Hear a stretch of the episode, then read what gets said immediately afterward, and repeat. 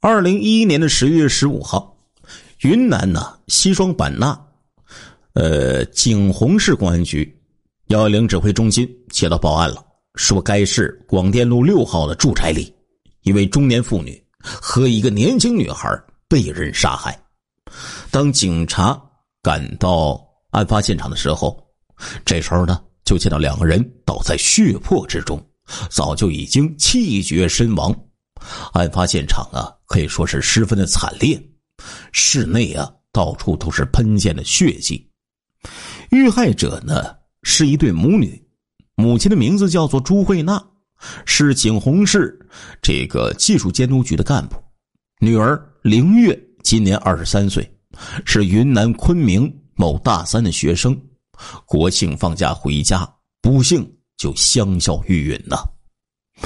警方经过这个医检检查呀，母女两个人身中四十多刀，死亡时间大概是在二零一一年的十月三号晚上九点钟左右。警方还查明，朱慧娜的丈夫韩文荣现在呢是西双版纳州科技局的局长。由于这个本案的受害者身份特殊，那局长妻女被害这个消息传开之后，可以说在全国就引起了巨大的轰动。景洪市副市长、市公安局局长高兵亲自担任专案组的组长，省公安厅和州公安局也抽调刑侦人员参与破案。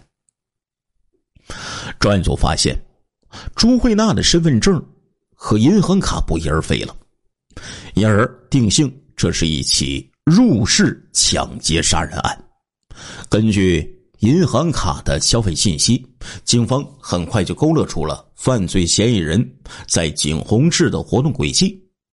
二零一一年十月三号晚上九点二十四分，朱慧娜的银行卡先是被人呢在建行的自动柜员机上取款五千七百元，接着在农行被取款。四千元，后来在金店呢刷卡消费一万六千元，购买了一条黄金手链。十月四号上午九点钟，犯罪嫌疑人突然就出现距离景洪市六百多公里的昆明市，从螺丝湾农业银行取款四万九千九百元。侦查员调取了金融机构的监控摄像资料，确定这个嫌犯呢。身高大概有一米七，年龄呢是在三十五岁左右，但是犯罪嫌疑人在取款的时候啊，进行了伪装，戴着墨镜，还有长檐的鸭舌帽遮住了整个面部。专案组推定，嫌犯作案当天晚上乘坐快巴连夜逃到昆明，在客运站可能留下了他的身影。果然不出警方的预料。通过调取监控录像，发现歹徒当天晚上十一点踏上了景洪客运南站的长途卧铺班车，睡在第二十四号卧铺上。更令专案组惊喜的是，国庆长假期间，公安呢都对这个出城的客车设立了检查站，全部的旅客的身份信息啊都被扫描过，凶手。登记身份证的时候，名字叫做张宝峰。经警方查证，这个张宝峰啊是广西梧州人。专案组立即就赶往梧州进行抓捕，不料呢，却让抓捕人员空欢喜了一场。张宝峰这几天呢，一直在家里陪着老婆孩子，根本就没有去过云南。据张宝峰讲，二零一零年四月。他在医院看病的时候，身份证呢被人给盗走了。作案的这个张宝峰原来是个冒牌货呀。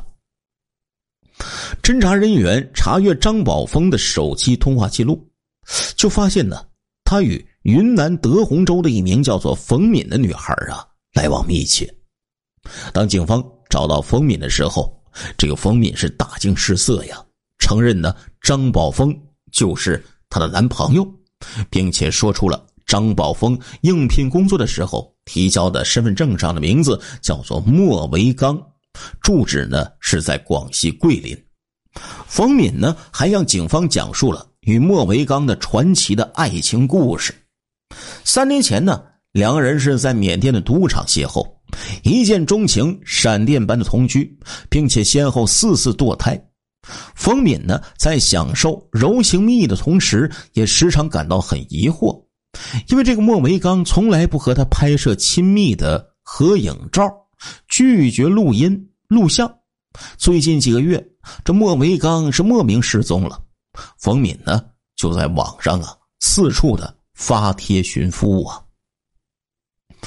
莫维刚刚被纳入警方的侦查视线之后，警方立即就飞抵广西桂林缉拿嫌犯。颇具这个戏剧性的是，这一次又是败兴而归呀，因为桂林的莫维刚没有作案时间，他的身份证啊也被人给盗了。云南作案的莫维刚，这又是一个盗用他人身份的李鬼呀！侦查人员觉得呀，这家伙简直就是一个变脸大师啊！眼看要揪住狐狸尾巴了，但是每到关键时刻都是竹篮打水一场空，满怀希望却瞬间就变成了一次次的失望啊！天哪，他到底是谁呀？听说莫维刚也是个被冒用身份的水货之后，冯敏是目瞪口呆呀。他做梦也没有想到，同床共枕三年的痴心恋人，那张熟悉的面孔后面居然是别人的脸谱啊！冯敏这时候就细细的回忆与这个神秘男友相处的点点滴滴，向警方就提供了一个重要细节。二零一一年二月十四号，冯敏的哥哥结婚，莫维刚以准妹夫的身份出席了婚宴。这条消息令专案组为之一振呢，因为这个深藏不露的凶手很可能被拍摄进入了婚礼录像之中。果然不出警方所料，假的莫维刚在新郎新娘给客人敬酒的时候，不经意之间就被拍进了录像之中了。尽管这画面只有五秒钟，但是这冷血杀手的尊容却是暴露无遗呀！警方就将莫维刚的照片在大街小巷上开始四处张贴，发动群众进行辨认。很快就有了惊喜的反馈呀！景洪市申通快递公司的员工一眼就认出来了。哎，这不是我们的同事常建辉吗？为什么这个改名换姓了呀？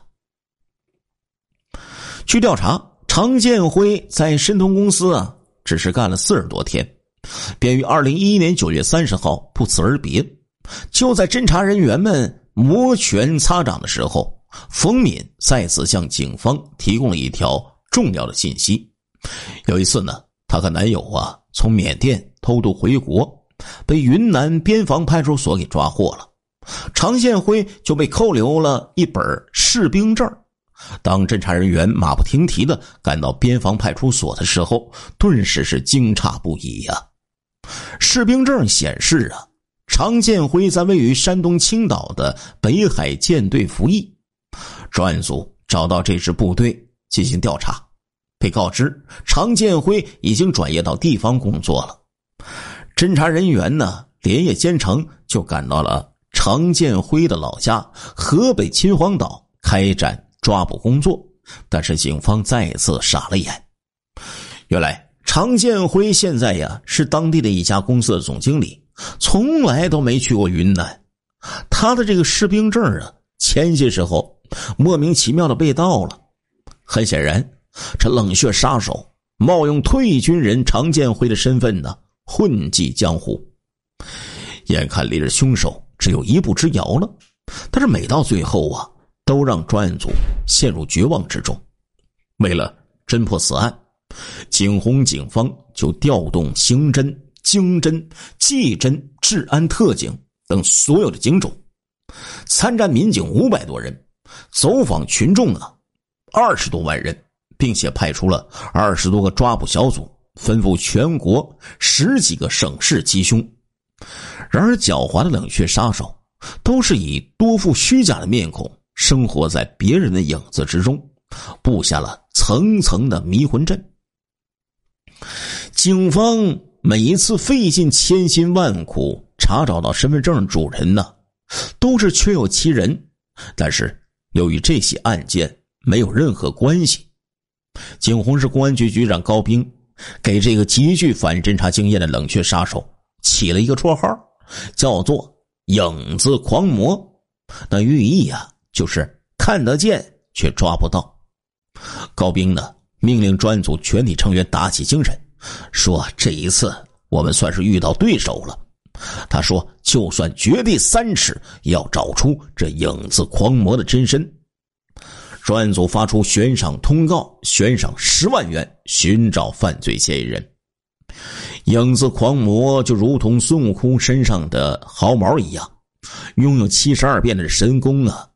不仅令这案情扑朔迷离，甚至将办案的警察也带进了山穷水尽的死胡同。就在这个时候。技侦部门通过跟踪莫维刚手机信息，有了惊喜发现：影子狂魔与云南普海市一个名叫杜建斌的男子交往密切。专案组将杜建斌秘密抓捕之后，局长母女遇害案终于找到了突破口了。据杜建斌交代，一年前他在缅甸赌场与莫维刚相识。由于两个人呢是臭味相投，经常合伙干一些非法勾当。二零一一年九月二十八号，杜建斌再次接到了莫维刚的电话邀约，说请速到景洪市，咱们两个合伙发横财。两个人会合之后，最先密谋的是抢劫高档的轿车。他们两个盯上了一辆价值近百万元的奔驰轿车，跟踪一段时间之后。发现这个车主的保镖啊是寸步不离，无法下手。接着呢，莫维刚就提议了要去抢劫金店。经过多次踩点两个人发现呢，金店有监控摄像头，而且呢，保安措施严密，只好放弃了。就在杜建斌心灰意冷，准备打道回府的时候，莫维刚又发现了新的目标。二零一一年十月二号，莫维刚在网上发现有人呢发布出租位于广电路六号房屋的信息，他就把电话啊给打过去了。接电话的是一位声音轻柔的女士，莫维刚在电话中夸奖赞美说：“大姐呀，听您的声音，这普通话讲的比电视台的播音员还纯正啊！一听。”就知道您是一位高雅的、高贵的女士啊！这位出租屋的女士听了之后啊，非常开心，就说：“你这位先生真有眼力呀！”实不相瞒，我叫朱慧娜，是技术监督局的干部。莫文一刚为了打探朱慧娜的经济实力，谎称呢是初来乍到景洪市投资大老板。他说：“呀，哎呀。”我想啊，多租几套房子做办公室，请大姐呢帮我提供一下信息。朱慧娜一听就乐不可支啊，说道：“我家还有一栋别墅呢，如果你愿意整栋的租，我可以搬出去住。”莫维刚一听到“别墅”两个字，就认定这朱慧娜是个富姐儿啊。他分析。朱慧娜凭借工资，那是难以积攒如此雄厚的家业的。料定她的背后有重要人物作为支撑，就旁敲侧击打探他的家庭情况。或许呢，为了在外人面前显摆身份，朱慧娜对这个没有见过面的租客就透露说：“我丈夫是西双版纳科技局局长，将来你若在生意上需要帮助。”那我老公可是个热心肠的人呢，大姐呀，我这一次算是遇到贵人了呀。莫维刚一听，显得是异常的兴奋呢。他说：“我想今天晚上啊，请你老公吃个饭，不知道局长大人肯否赏脸呢？”莫维刚不动声色的继续深入打探朱慧娜家庭成员状况。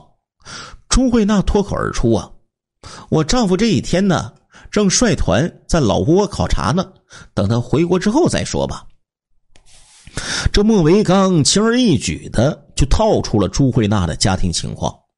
之后，莫维刚就与杜建斌决定以看房子为名入室绑架抢劫。当准备采取行动的时候，两个人出现了重大分歧。杜建斌呢，只主张呢谋财不害命，而这个莫维刚啊，则强调必须杀人灭口。杜建斌觉得弄出人命可就是死罪呀，关键时刻杜建斌就退缩了，莫维刚就只好单枪匹马实施计划了。令警方深感意外的是，杜建斌也不知道。这个莫维刚的真实身份，从张宝峰、莫维刚到常建辉，这影子狂魔将自己的真实面孔严严实实的包裹着，掩饰的几乎是滴水不漏啊！局长高兵通过梳理思路，看出了蛛丝马迹。此人虽然名字变化万千，但是他的行踪却有规律可循。专佐认为。影子狂魔有一个致命弱点，那就是嗜赌如命，而且可能啊，经常在边境线一带神出鬼没。果然，就像警方所料啊，案发二十多天之后，侦查人员从境外获取了一条重要情报：影子狂魔的身影在缅甸果敢的赌场出现。紧接着，专案组呢就掌握了一条重要线索。当地的一家饭店即将举行开业仪式，影子狂魔接到了请柬，终于可以揭开他的神秘面纱了。专案组立即呀就与缅甸警方合作，布下天罗地网，一场跨国的追捕行动可以说悄无声息的就展开了。二零一一年十月二十九号，在案发后二十五天，影子狂魔在缅缅甸落网。旋即就被押送回国，令专案组再次傻眼了。这小子爽快承认了杀害局长妻女的罪行，但是拒不交代自己的真实姓名，并表示要以无名氏的身份走向刑场，将秘密带进坟墓之中。这影子狂魔处心积虑的掩饰自己的真实身份，让景洪警方有了一种。大胆的猜测了，此人背后，那可能还犯有重大的要案呢。专案组将他的 DNA 信息与全国的通缉犯信息进行对比，一条振奋人心的消息很快就从山东日照市传了过来。早在二零零八年三月，这个影子狂魔用同样的手段将日照市一对母女杀害。被上网通缉，这个冷血杀手的真名被警方终于查到了，叫做宋昌峰。当最后一个面具被彻底给撕掉之后，宋昌峰的心理防线彻底崩溃了，向办案人员袒露了自己鲜为人知的心路历程。这个宋昌峰啊，是在一九七六年九月出生于山东日照市的一个普通的市民家庭，是部队的侦察兵出身。二零零七年退伍之后，和朋友合伙做生意，因为这个经营理念呢产生了分歧，朋友一时冲动扇了宋昌峰妻子阿燕两记耳光。为了给妻子报仇雪恨，宋昌峰啊就将朋友的妻女杀害了。当时女婴啊。才九个月大，被宋昌峰是连捅十六刀啊！作案之后，宋昌峰潜逃到了云南边境，就以赌博为生。为了掩饰身份，他盗用多人的身份证件，并且呢和云南美女方敏开始了一段奇特的恋情。原来这宋长峰对妻子是用情极深的。第一次背负命案之后，为了不连累家人。他从来不和妻子联系。宋长峰后来托朋友打听了解到了，在他亡命天涯的日子里，他的妻子阿燕独自带着儿子面对生活全部的压力，操劳成疾。为了挣钱给妻子看病，宋长峰就动起了歪脑筋了。他盯上了家境殷实的风敏，并非是为了寻找浪漫激情，而是以谈恋爱的名义进行骗钱呢。宋长风啊，从来不抽烟喝酒，生活可以说是极其的节俭。他将赌博赢的钱，就和向冯敏借的钱，全部呢通过中间人寄到了妻子的手中。此外呢，宋长风啊。每天坚持晨跑十公里，练就自己身强体壮、武艺超群。他的动机是啥呀？是为了抢劫杀人做准备，目的呢，仍然是为了保证妻子和儿子衣食无忧。作案之后，宋长风除了留下少量逃亡的经费之外，将大部分的赃款和金手链啊，托人转交给了他的妻子。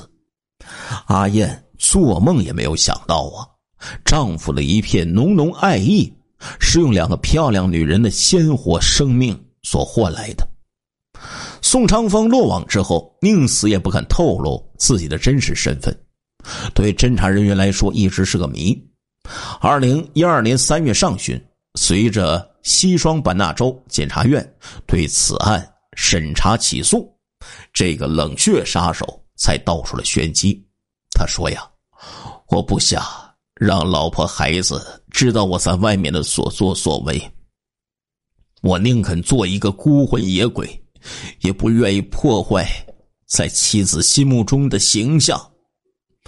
这影子狂魔罪恶的爱妻行动啊，最终是功亏一篑了。阿燕后来呀，就从电视上看到老公猎杀局长妻女的消息，强烈的刺激。”导致他精神失常，一丝不挂的在大街上裸奔呢。